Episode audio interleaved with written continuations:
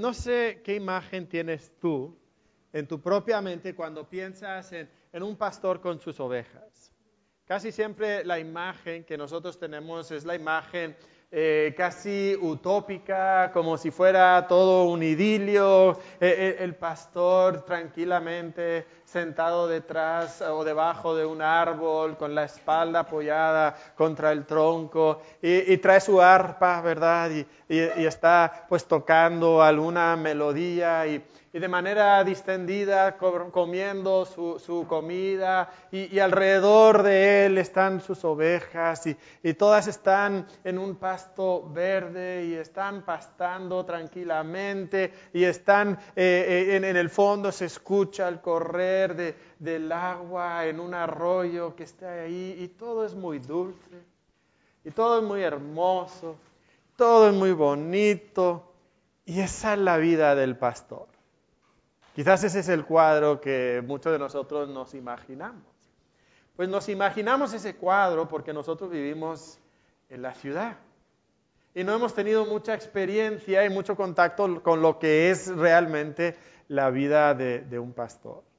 Porque la vida de un pastor es muy diferente, es muy difícil ser pastor de ovejas. Eh, las ovejas son tercas y tontas y además de ser tercas y tontas, hay otros retos, se enferman eh, relativamente fácilmente. Hay depredadores y como pues son ovejas no tienen realmente alguna capacidad de defenderse a ellos mismos ante los depredadores. Y vamos a encontrar que hay depredadores con cuatro patas y hay depredadores con dos patas también, ¿verdad? Eh, y vamos a encontrar estos depredadores en el pasaje que vamos a estar eh, escuchando y viendo el día de hoy. Y realmente hay amenazas para el bienestar de, la oveja. Y, Jesucristo nos va a pintar este cuadro, nos va a decir cómo, es y nos va a enseñar verdades espirituales con este cuadro. Y no va a ser el cuadro utópico y, e irreal que nosotros tenemos en nuestra mente en muchas ocasiones, sino que nos va a pintar un cuadro muy, muy realista. Nos va a hablar realmente de cómo es la vida y nos va a descubrir delante de nuestros ojos que nosotros no somos tan diferentes a esas ovejas tercas, me atrevo a decir tontas también, débiles, desesperadas. Estamos expuestos a todo tipo de peligro, de abuso, de depredadores, que buscamos protección, buscamos dirección y no sabemos dónde eh, eh, buscar esa dirección y por tanto estamos expuestos al peligro. Eso es realmente como somos, como esas ovejas débiles, cercas, expuestos al maltrato, al abuso y al peligro. Pero lo que vamos a encontrar en este pasaje es que Jesús nos va a dar la respuesta, nos va a dar la solución a esa necesidad que nosotros tenemos, a esa debilidad a ese maltrato, a ese abuso. Y lo vamos a encontrar aquí en Juan capítulo 10. Y es un pasaje, como decíamos hace un momento, es muy bello. Es muy bello, nos va a pintar algunos cuadros, eh, traer ciertas imágenes a nuestra mente, pero es un poquito difícil de entender este, este pasaje, porque no, es como que una analogía formal donde a través de todo el pasaje el significado de los elementos de la, alegoría son siempre igual, siempre lo mismo. Lo que vamos a encontrar es que es más como una colección de fotografías. y Jesús nos va a enseñar una foto y luego va a enseñarnos otra foto y, la imagen va a cambiar un poquito y la lección va a cambiar un poquito y a veces los elementos ahí van a cambiar también. Entonces, si de repente parece que cambia el significado de la enseñanza o, de los elementos de la historia, no te preocupes. Es que simplemente hemos pasado de, una fotografía a la siguiente eh, y de esta manera creo que podremos realmente entender las lecciones que Jesucristo quiere que nosotros entendamos. Y entonces vamos directamente al pasaje, porque el pasaje en el capítulo 10 comienza de una manera un tanto abrupta. De cierto, de cierto os digo. Esa es una expresión típica de Jesús, especialmente en el Evangelio de Juan. Y, está resaltando algo, algo que nosotros debemos de entender. Y, se nos hace abrupto entonces lo que Jesucristo dice. El que no entra por la puerta en el redil de las ovejas, sino que sube por otra parte, ese es ladrón y salteador, es un asaltante. Bueno, pero ¿por qué Jesucristo está diciendo estas cosas? Bueno, no vienen de un vacío. Jesucristo, lo que acabamos de tener en Juan capítulo 9, es que Él ha sanado a un ciego. Y ese ciego había sido expulsado de las sinagogas. Si recordamos el sermón que escuchamos el domingo pasado. Expulsado de la sinagoga, este hombre ciego había sido pues maltratado. Maltratado por personas que Jesucristo está describiendo como qué?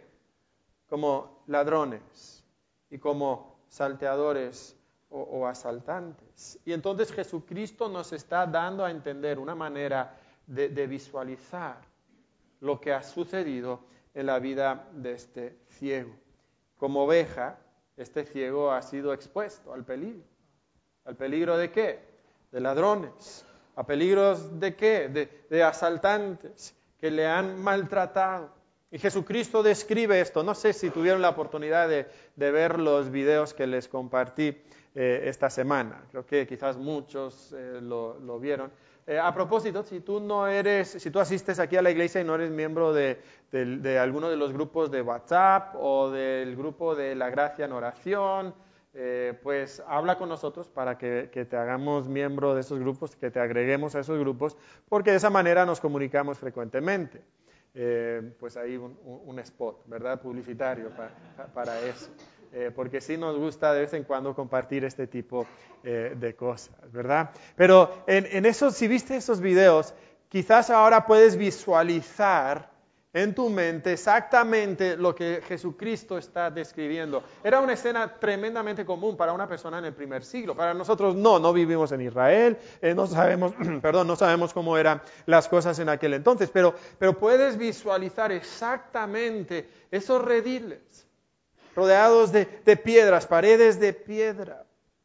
Y puedes imaginarte a esa, esa escena como por la noche llegaban los pastores y, y, metían las ovejas a, ese redil. Y, en una aldea típicamente había un solo redil, no habían muchos rediles, eran aldeas normalmente pequeñas, rebaños relativamente pequeños, y entonces todas las familias de la aldea dejaban las ovejas en un solo redil. Y entonces le pagaban a alguien para que pasara la noche en la puerta de ese redil vigilando a, esos, a esas ovejas, que nada pasara. Bueno, pues como dice el pasaje, el pastor obviamente por la mañana se, levantaba e iba al redil y pasaba por la puerta. Y esa persona que todos juntos habían contratado para vigilar ese rebaño, pues conocía al pastor, a los pastores. Y entonces podían entrar y podían revisar cómo estaba la condición de las ovejas. Y luego llamaban a sus ovejas. Y esto es algo muy interesante, porque algunas personas pudieran pensar, bueno, ¿cómo separan las ovejas? ¿verdad? Si son tan tercas y tan tontas, ¿verdad? Si tienes cuatro o cinco diferentes rebaños dentro del redil, ¿cómo vas a separar las ovejas por la mañana? Sería difícil. Pero no, no era difícil. ¿Qué hacían? Pues por la mañana cada pastor se ponía en un punto afuera del redil y empezaba a hacer el llamado, el grito particular que él tenía. Y empezaba a llamar a las ovejas. Ustedes quizás vieron uno de esos videos, ¿verdad?, de cómo esto sucedía. Y dentro de ese grupo mixto de muchas, muchos rebaños y de muchas ovejas, de repente escuchaban el llamado de su pastor. Y y la cabecita, ¿no? Uh, ¿Verdad? Y escuchaban, y escuchaban. Y, luego empezaban a salir, a salir a su pastor. Y quizás una, pues como siempre, la más terca, la más lenta, no salía y el pastor miraba y decía, me falta una.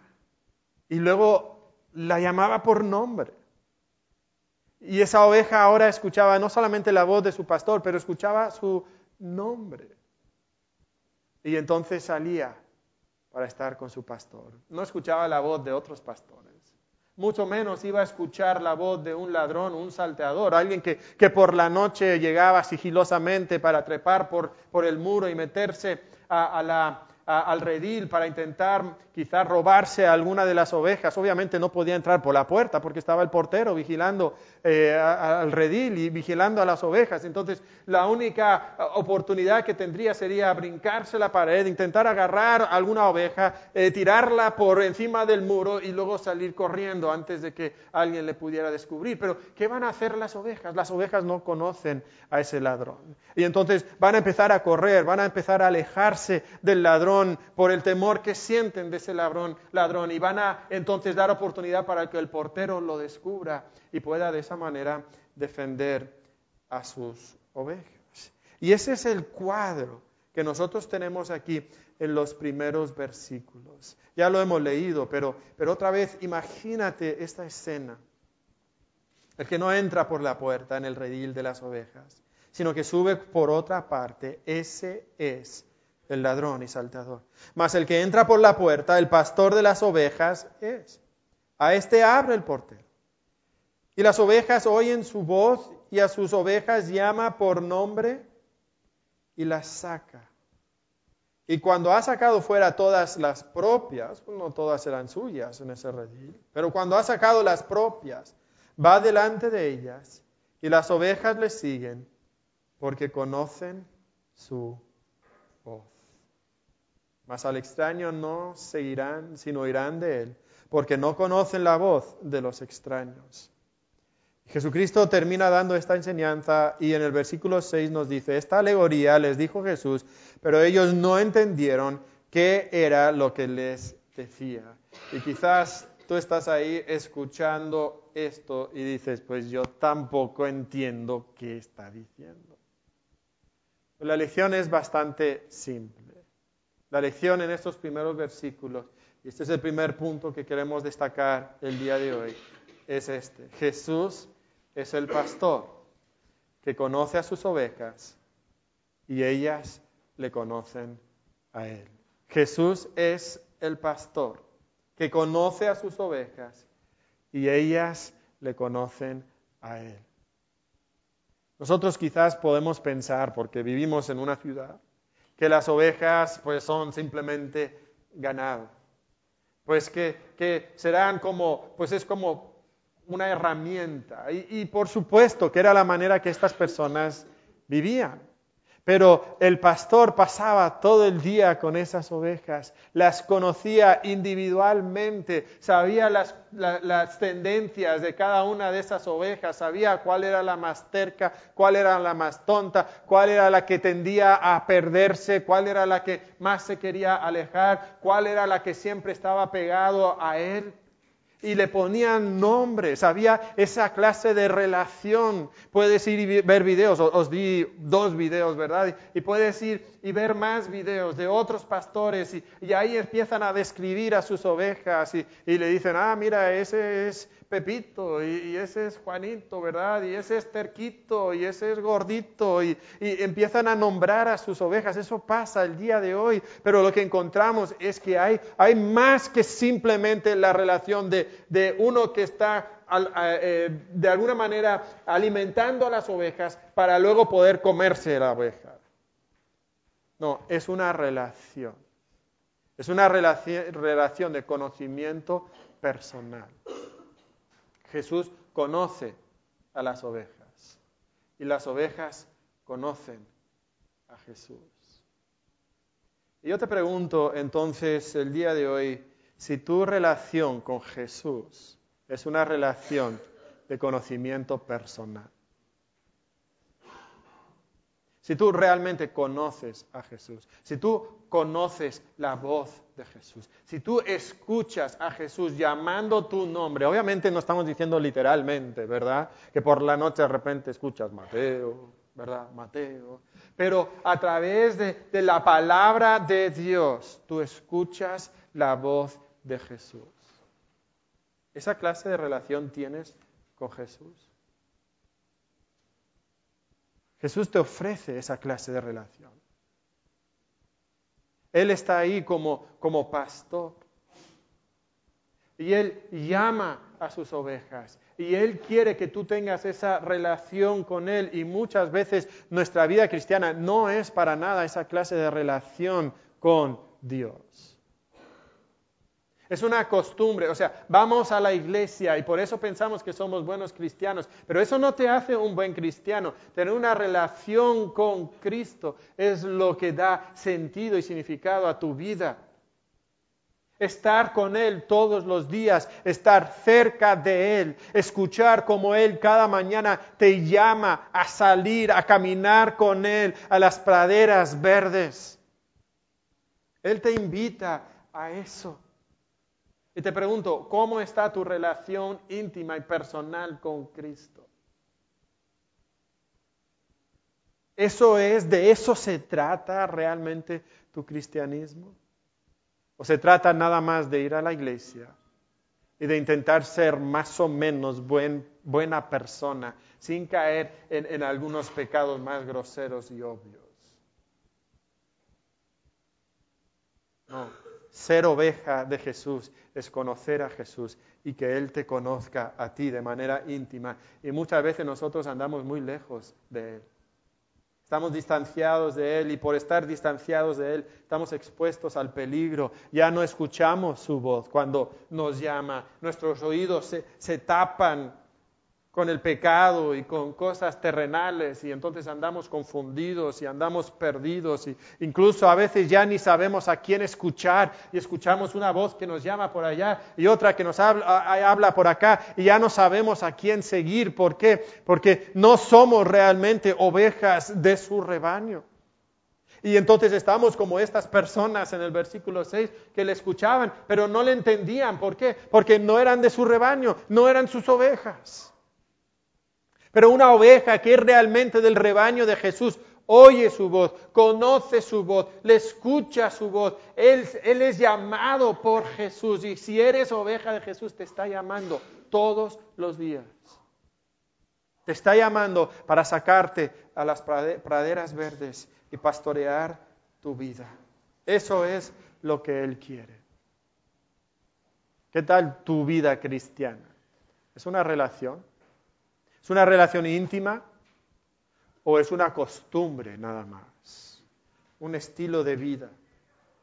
Los judíos tenían un estilo de vida súper religioso, pero no eran ovejas de su rebaño. Estas personas no entendían lo que Jesucristo estaba diciendo. Entonces en el versículo 7 Jesús empieza a, a, explicar de nuevo qué es lo que quiere enseñarles y lo que podemos observar aquí es que, es que cambia de fotografía. En el versículo 7 cambia la imagen. Y entonces hay una nueva enseñanza. Versículo 7 dice, volvió pues Jesús a decirles, de cierto, de cierto os digo, yo soy la puerta de las ovejas. Yo soy la puerta de las ovejas. Y otra vez en el video que os compartí pueden ver esa escena, ¿verdad? En los rediles del mundo antiguo no existía una puerta como tal. El pastor o el portero era la puerta. O sea, literalmente, él se sentaba en la puerta y él, y él dormía ahí. Y él vigilaba ahí. Él era la manera que tú podías acceder al redil, a la seguridad y a la protección que el redil te daba. ¿Por qué? Porque él era la puerta. Y Jesús está afirmando justamente que Él es el único que te puede dar acceso al redil, solamente a través de Él. Y aquí es donde empezamos a, entender muchas cosas que encontramos en el Antiguo Testamento. Muchas cosas que, que nos dice el Antiguo Testamento acerca del pueblo de Dios. Y el pueblo de Dios se consideraba el rebaño a Dios. Y los judíos lo que ellos entendían es que tú tenías acceso a ser parte del redil. Tú entrabas al redil como por nacimiento porque eras judío. Y eso te daba el derecho a considerarte ser parte del rebaño de Dios. Pero lo que Jesucristo está diciendo es que no, no es tu nacimiento, no es tu nacionalidad, no es tu raza. Lo que te da acceso al redil es Jesús. Jesús es la puerta. Jesús es la puerta. Es el único que te puede dar acceso a la puerta y necesitas entrar a Él. ¿Por qué? Porque en el versículo 8 nos dice, todos los que antes de mí vinieron, ¿qué son? Ladrones y salteadores. Pero si tú eres oveja de Jesús, tú no oyes a esos ladrones.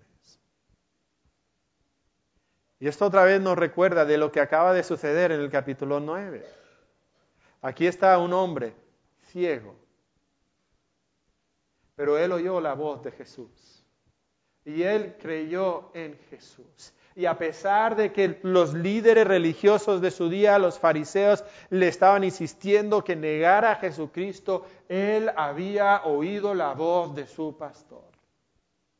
Y él seguía a su pastor, no seguía a los ladrones y a los salteadores. Y nos dice en el versículo 9, yo soy la puerta. Y noten que no dice yo soy una puerta, dice yo soy la puerta.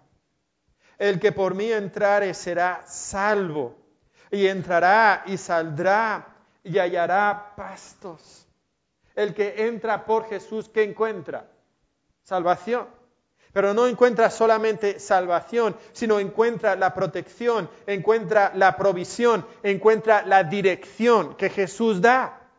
Jesús lo lleva al redil y ahí está protegido y luego durante el día lo saca a los pastos verdes y le protege de los depredadores y luego por la noche lo regresa al redil donde otra vez está protegido y su vida está a salvo.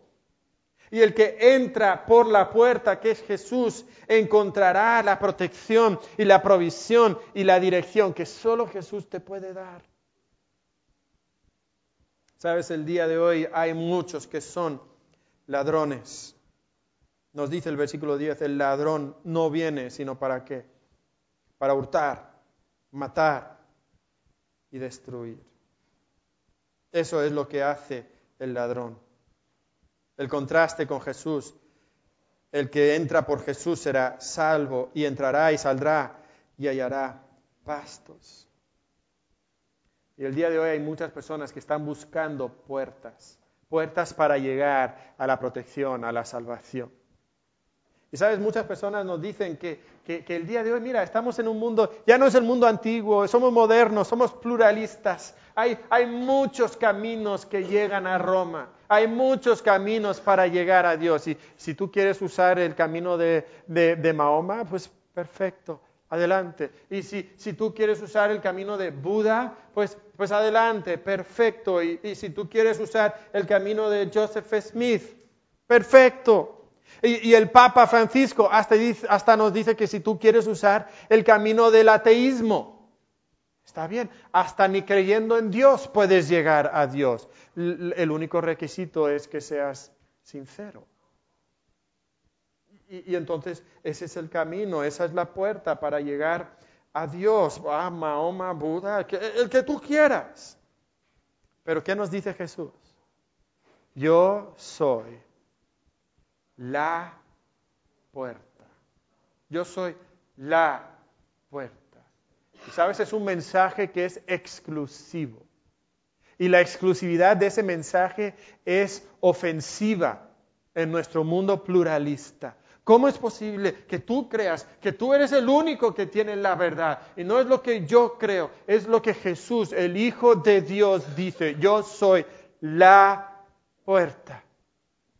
Es lo mismo que encontramos más adelante en Juan 14, 6. Jesús le dijo, yo soy el camino, la verdad y la vida. Y escucha estas palabras, nadie, nadie viene al Padre sino por mí. Y hay muchas personas el día de hoy que dicen que hay muchas puertas y muchos caminos. Incluso ni tienes que escuchar de Jesús. Pero Jesucristo nos dice, no hay muchos caminos, hay un solo camino. No hay muchas puertas, hay una sola puerta y es la persona de Jesús.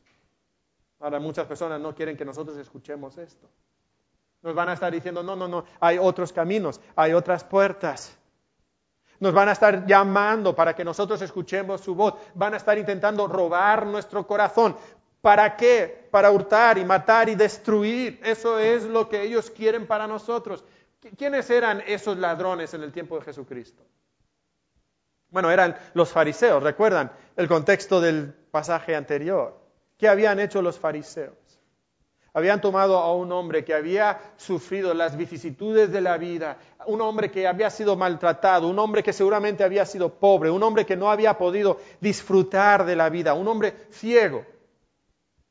Y habían tomado a ese hombre y en vez de ayudarlo, en vez de cuidarlo, en vez de ser de bendición para su vida, se habían aprovechado de él y, y luego lo habían maltratado. Lo habían expulsado de la sinagoga y de sus círculos sociales. Y ese hombre que necesitaba compasión y aceptación, ese hombre que era como una oveja desamparada y perdida, en vez de ser buenos pastores, ellos lo habían maltratado. ¿Por qué? Porque solamente buscaban su propio provecho. Sabes que esta clase de, eh, de pastores existían no solamente en el tiempo de Jesucristo, sino que habían existido anteriormente en la historia de Israel. Quiero que, que, tomen sus Biblias y vamos a leer varios versículos en Ezequiel, capítulo 34, porque, porque Dios habla de estos pastores. En Ezequiel 34. Y si va a ser una lectura un poquito extendida, entonces sean un poco pacientes y lean conmigo con su vista. Pero en Ezequiel capítulo 34 dice así, Ezequiel 34, vino a mí palabra de Jehová diciendo, Hijo de hombre, profetiza contra los pastores de Israel. Profetiza y di a los pastores, así ha dicho Jehová el Señor, ay juicio, destrucción, ruina sobre los pastores de Israel que se apacientan a sí mismos. ¿No apacientan los pastores a los rebaños? Eso es lo que siempre ocurre, pero, pero no, estos pastores no. Coméis la grasura y os vestís de la lana, la engordada degolláis, mas no apacentáis a las ovejas. No fortalecisteis las débiles, ni curasteis la enferma, no vendasteis la perniquebrada, no volvisteis al redil la descarriada, ni buscasteis la perdida, sino que os habéis enseñoreado de ellas con dureza y con violencia, y andan errantes por falta de pastor, y son presa de todas las fieras del campo, y se han dispersado, anduvieron perdidas mis ovejas por todos los montes, y en todo collado alto, y en toda la faz de la tierra, fueron esparcidas mis ovejas y no hubo quien las buscase, ni quien preguntase por ellas. Por tanto, pastores, oíd de palabra de Jehová. Vivo yo, ha dicho Jehová el Señor, porque por cuanto mi rebaño fue para ser robado, y mis ovejas fueron para ser presa de todas las fieras del campo, sin pastor, ni mis pastores buscaron mis ovejas, sino que los pastores se apacentaron a sí mismos y no apacentaron mis ovejas. Por tanto, oh pastores, oíd palabra de Jehová.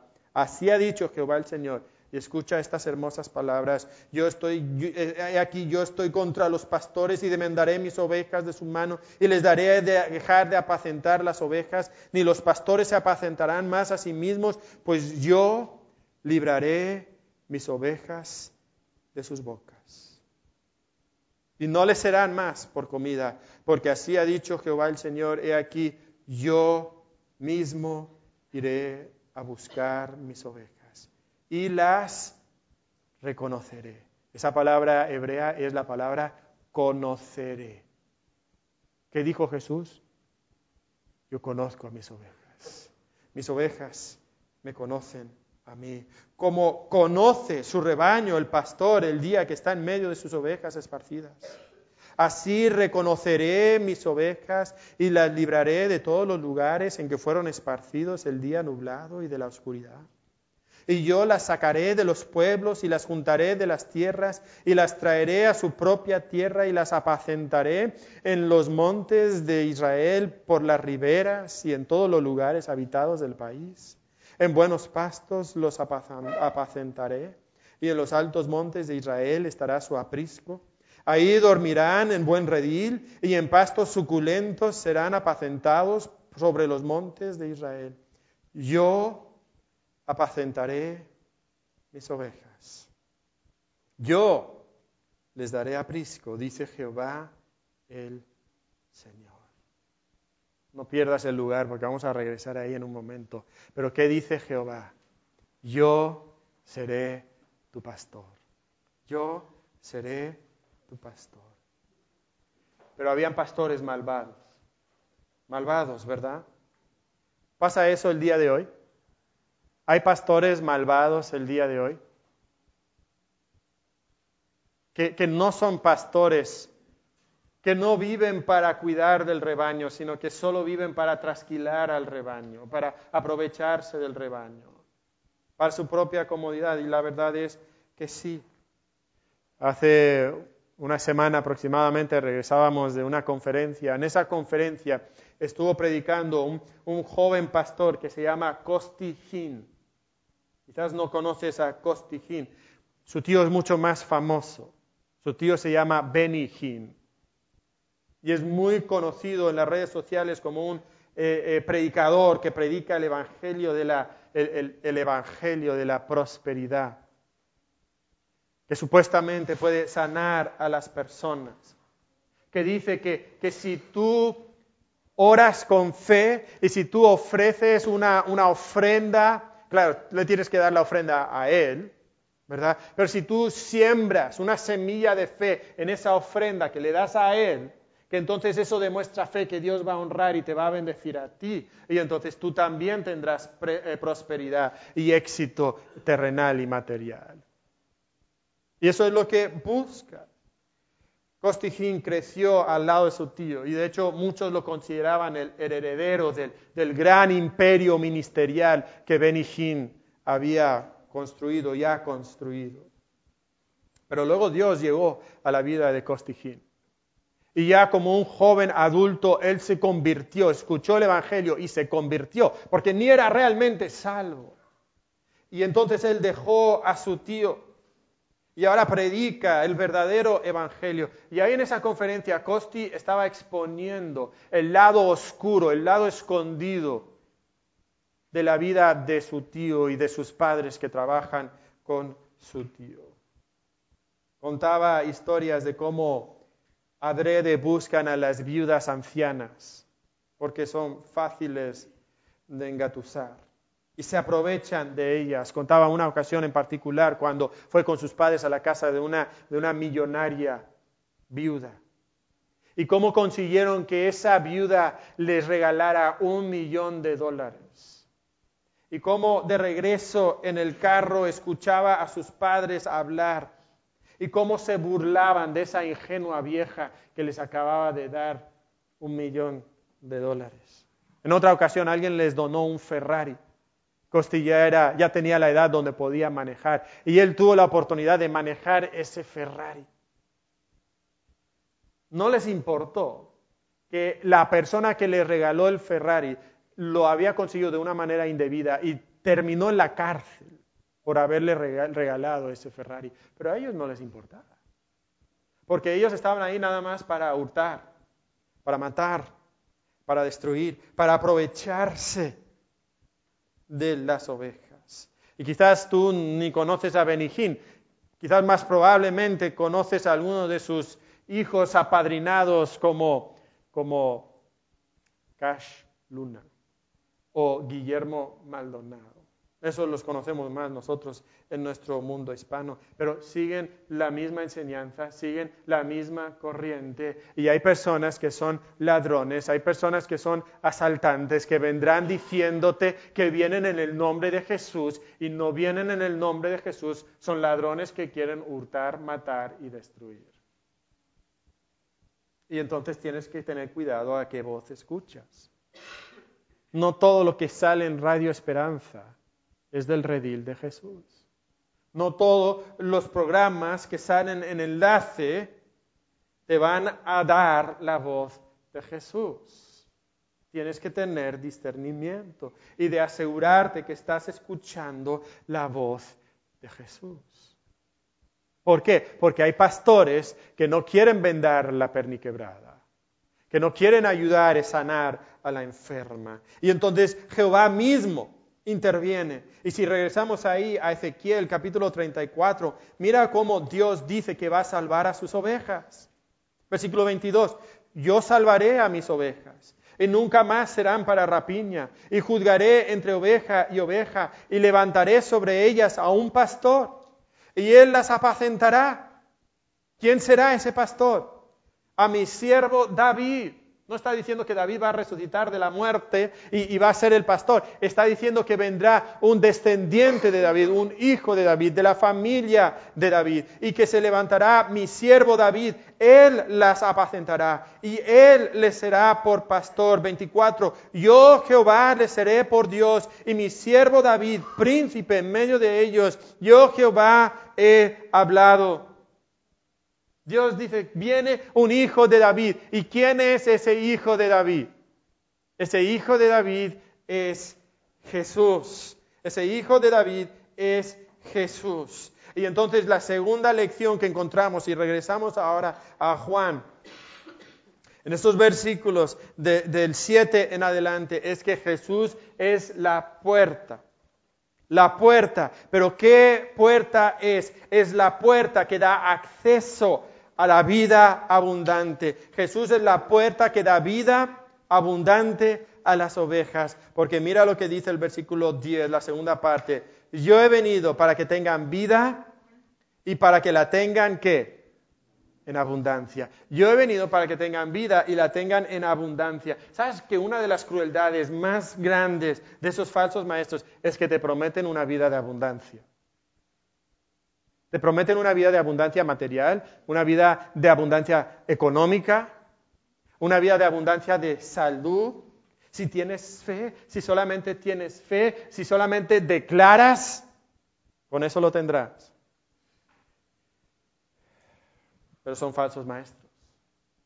Y no es el mensaje de Cristo, no es la voz de Cristo. Porque lo que Cristo nos promete no es la vida abundante del materialismo de la economía, ni de salud. De hecho, Jesús mismo en este Evangelio de Juan nos dice en el capítulo 16, en el mundo tendréis aflicción. En el mundo tendréis aflicción. Pero confiad, porque yo he vencido al mundo. Entonces viene la pregunta, ¿qué tipo de vida abundante nos está prometiendo Jesús? si, no es la vida abundante de, materialismo, de dinero, o, de salud o de evitar problemas. Entonces, ¿qué tipo de vida abundante nos está prometiendo Jesús? ¿Por qué buscaríamos a Jesús? Bueno, creo que esa vida abundante involucra dos aspectos. El primer aspecto es que es la vida abundante de la relación íntima con Él. Es la vida abundante de una relación íntima con Él. Eso es lo que te promete. Hay mucho énfasis en este pasaje en conocer a Jesús y que Jesús te conozca a ti. Es el conocimiento de la relación íntima. Nos recuerda a esa frase tan notoria en el Antiguo Testamento, y vosotros seréis mi pueblo y yo seré vuestro Dios. De hecho, leímos esa frase en Ezequiel 34 hace un momento. Eso es lo que Dios busca, que nosotros seamos su pueblo y que Él sea nuestro Dios. Y lo que Dios te promete es la vida abundante de una relación íntima con Él. Pero el segundo aspecto es la vida abundante futura. Futura, donde ahí sí tendrás la vida perfecta, donde ahí sí tendrás la ausencia de problemas y de enfermedad, y de lucha con el pecado, donde ya no habrá necesidad, donde ahora habrá abundancia, donde el pecado será derrotado y las consecuencias del pecado serán borradas y donde estarás sentado a su diestra y a su diestra hay delicia, deleite para siempre. Eso es algo que Dios promete, pero promete en el futuro.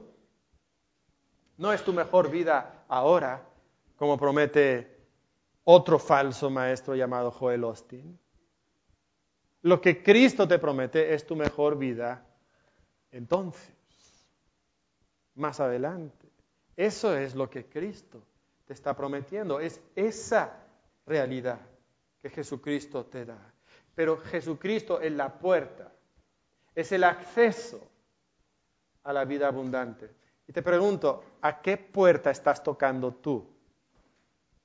Porque muchos de nosotros estamos viviendo nuestra vida tocando a esta puerta y abriendo esa puerta, esperando que detrás de esa puerta encontremos la abundancia, la paz, esa, esa sensación de bienestar. Y, probamos esa puerta y la abrimos y no está ahí. Y entonces seguimos a la siguiente puerta y tocamos a esa puerta y abrimos esa puerta y pensamos, eso es lo que me va a hacer feliz, eso es lo que va a dar bienestar a mi vida. Y, encontramos que no está ahí. Algunas personas creemos que si tenemos menos estrés, ah, entonces seremos felices. Esa sería la vida abundante. Más descanso. Ah, vida abundante. Eso sería la vida abundante menos trabajo,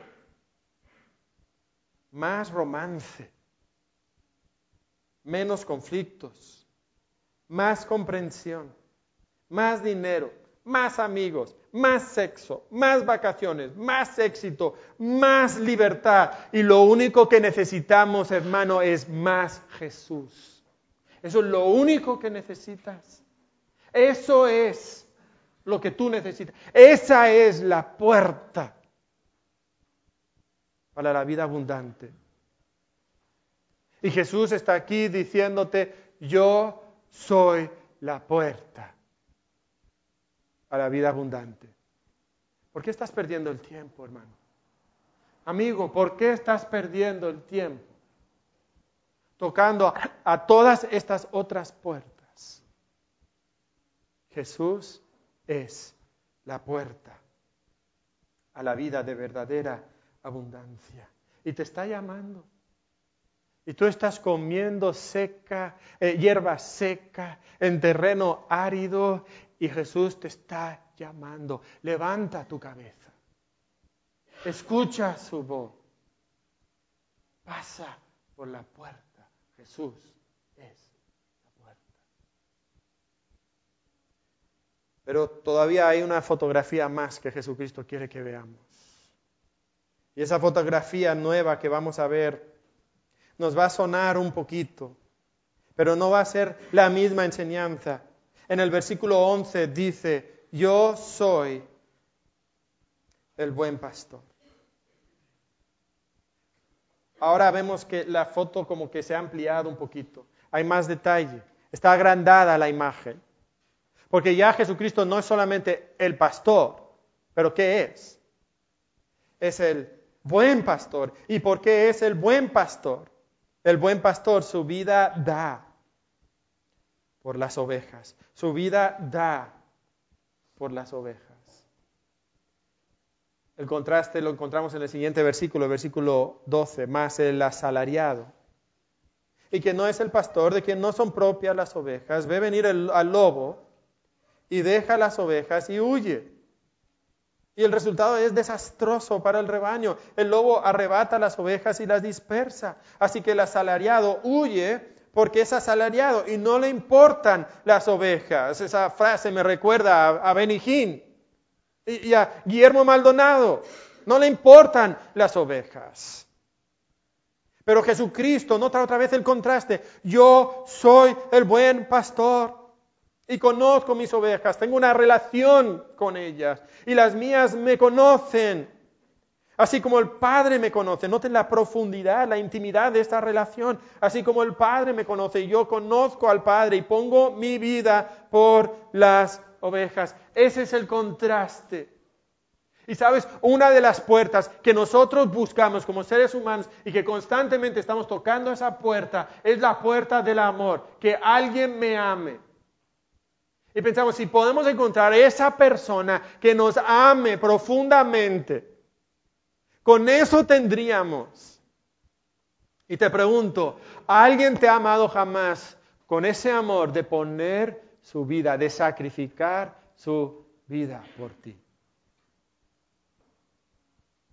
Jesús dice, yo soy el pastor y soy el buen pastor. ¿Y por qué soy el buen pastor? Y esta es la tercera lección. Yo soy el buen pastor. Jesús es el buen pastor que pone su vida por las ovejas.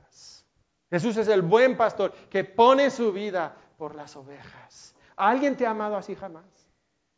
con esa clase de amor, con esa clase de abnegación, dispuesto a sacrificarse, y no solamente dispuesto a sacrificarse, sino que literalmente y realmente ha sacrificado su vida por ti.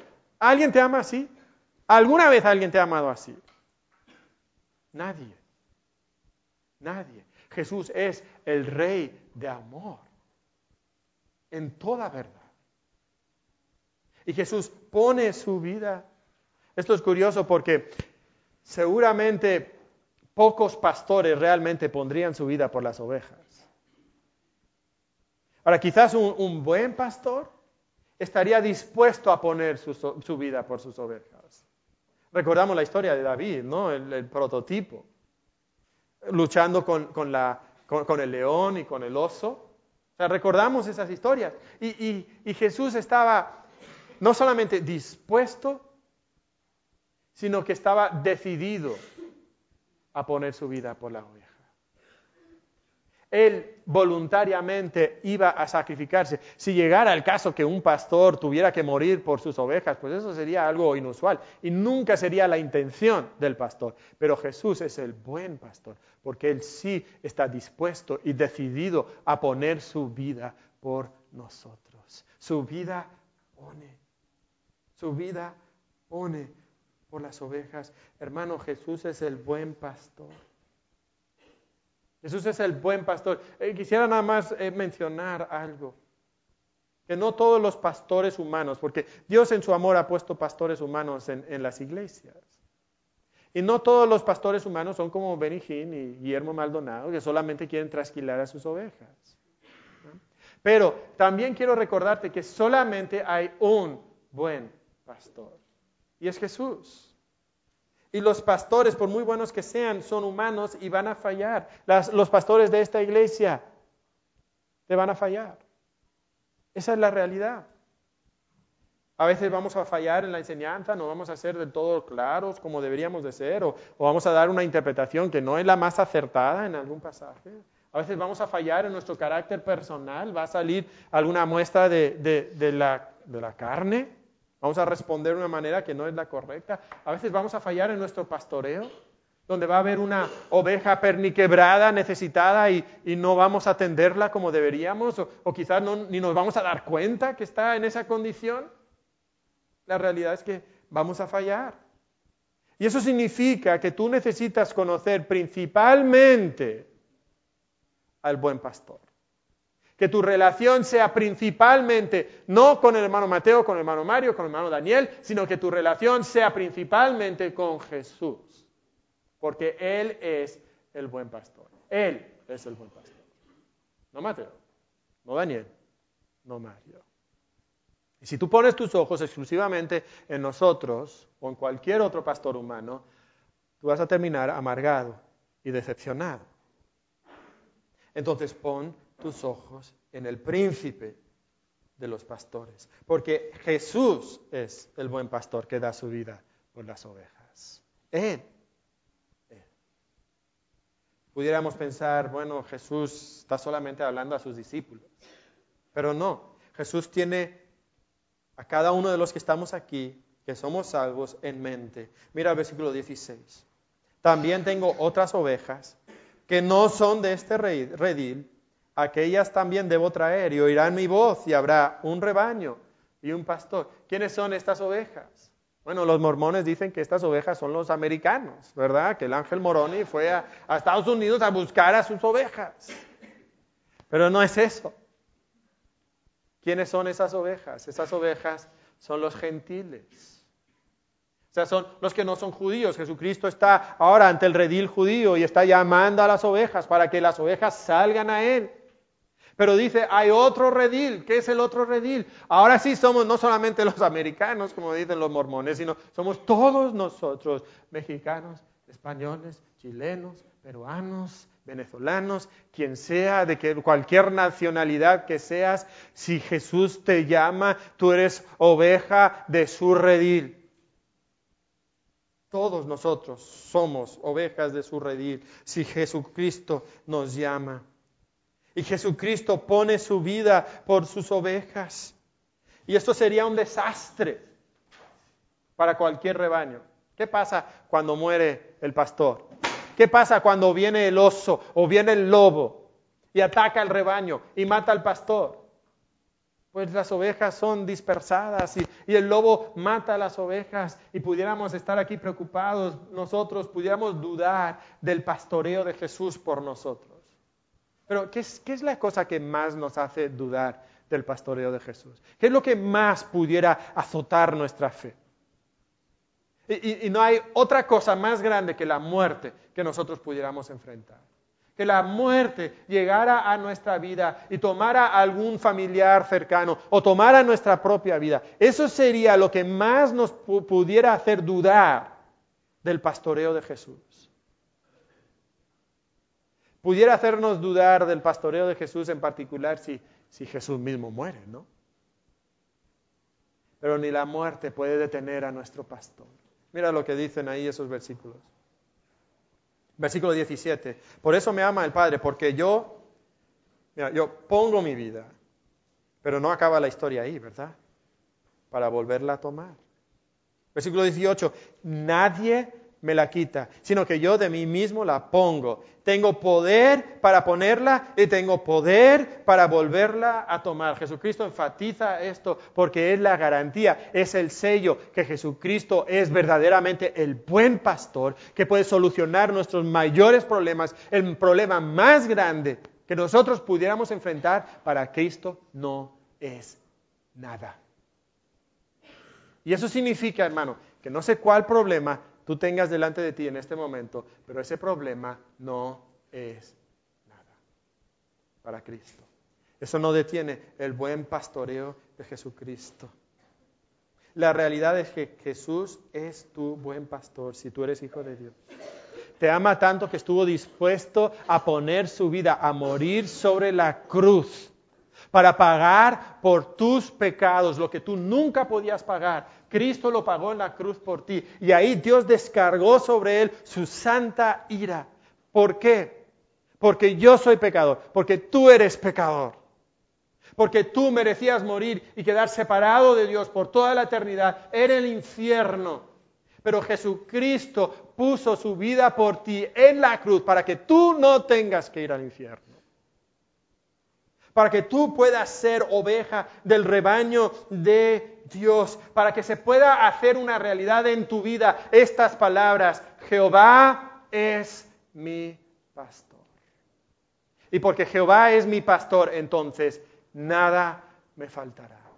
De hecho, pudiéramos cambiar ahí la primera palabra y sería completamente acertada. Jesús es mi pastor. ¿Por qué? Porque Jesús es el yo soy, Jesús es Yahvé, Jesús es Jehová.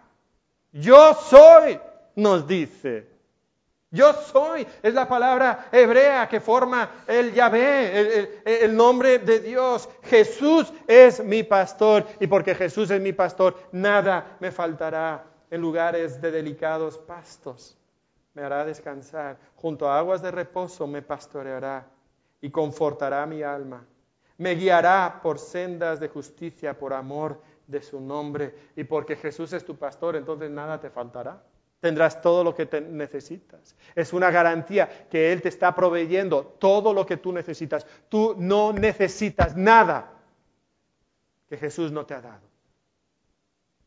Y tú estás aquí buscando la vida abundante tocando a puertas, pensando que si logro pasar por esa puerta, eso es lo que yo necesito para tener satisfacción, para tener felicidad, para tener abundancia en mi corazón. Y Jesús te ha dado todo, porque Jesús es tu pastor, nada te faltará. Eso no quiere decir que todo va a ser bonito. Aún en el mismo Salmo 23, que nos dice? Que vamos a pasar por el valle de la sombra de muerte. Pero aún en el valle de la sombra de la muerte, ¿qué? No temeré mal alguno. No hay nada que temer. ¿Por qué? Porque Jesús es mi pastor. Su vara, y su callado me infundirán aliento.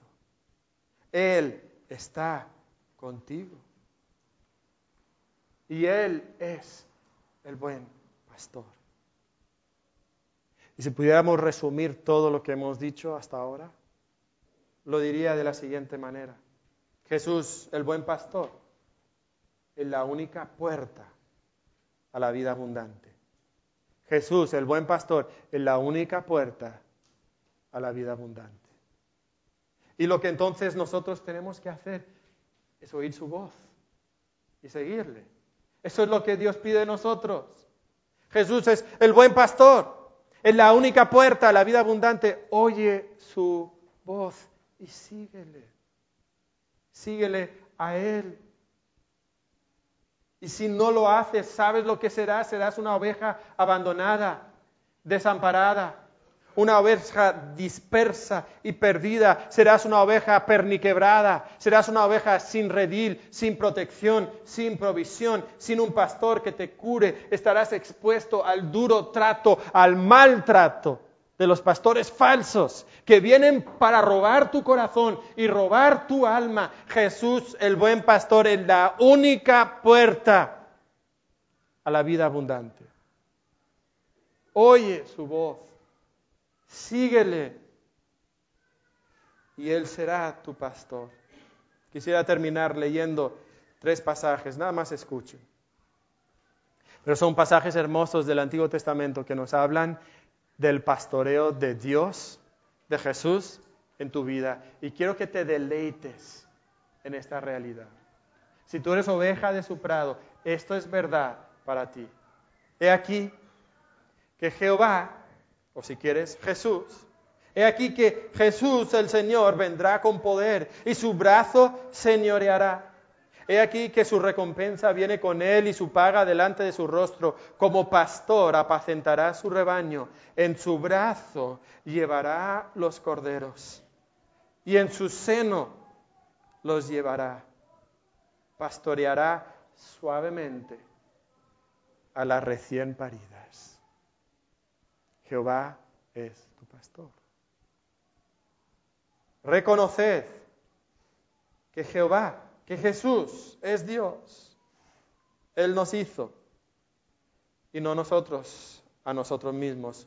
Pueblo suyo somos y ovejas de su prado. Porque Él, Jesús, es nuestro Dios. Nosotros el pueblo de su prado y ovejas de su mano, si oyereis hoy su voz. Jesús, el buen pastor, es la puerta, la única puerta a la vida abundante, si oyeres hoy su voz. Si tú estás aquí, Jesús no es tu pastor. Si tú no has entregado tu vida a Él, yo te digo, hoy es el día Hoy es el día de venir a Jesús.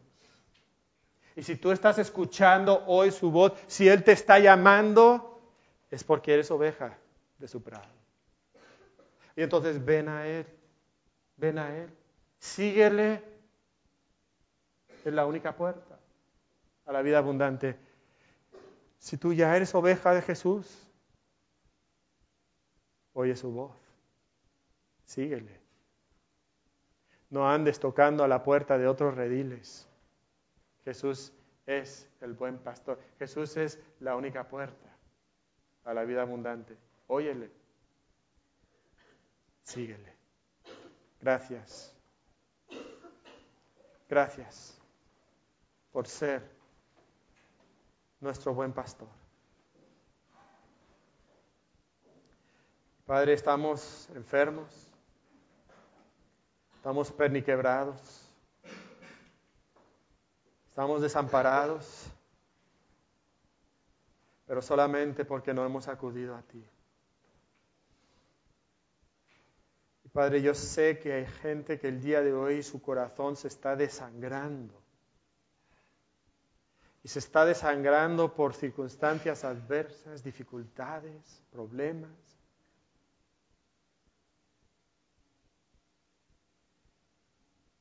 Y en último análisis, porque se han alejado de Cristo. Porque Jesús es el que puede sanarles y puede cuidar de ellos. Y Padre, yo te pido que como ovejas ellos escuchen hoy tu voz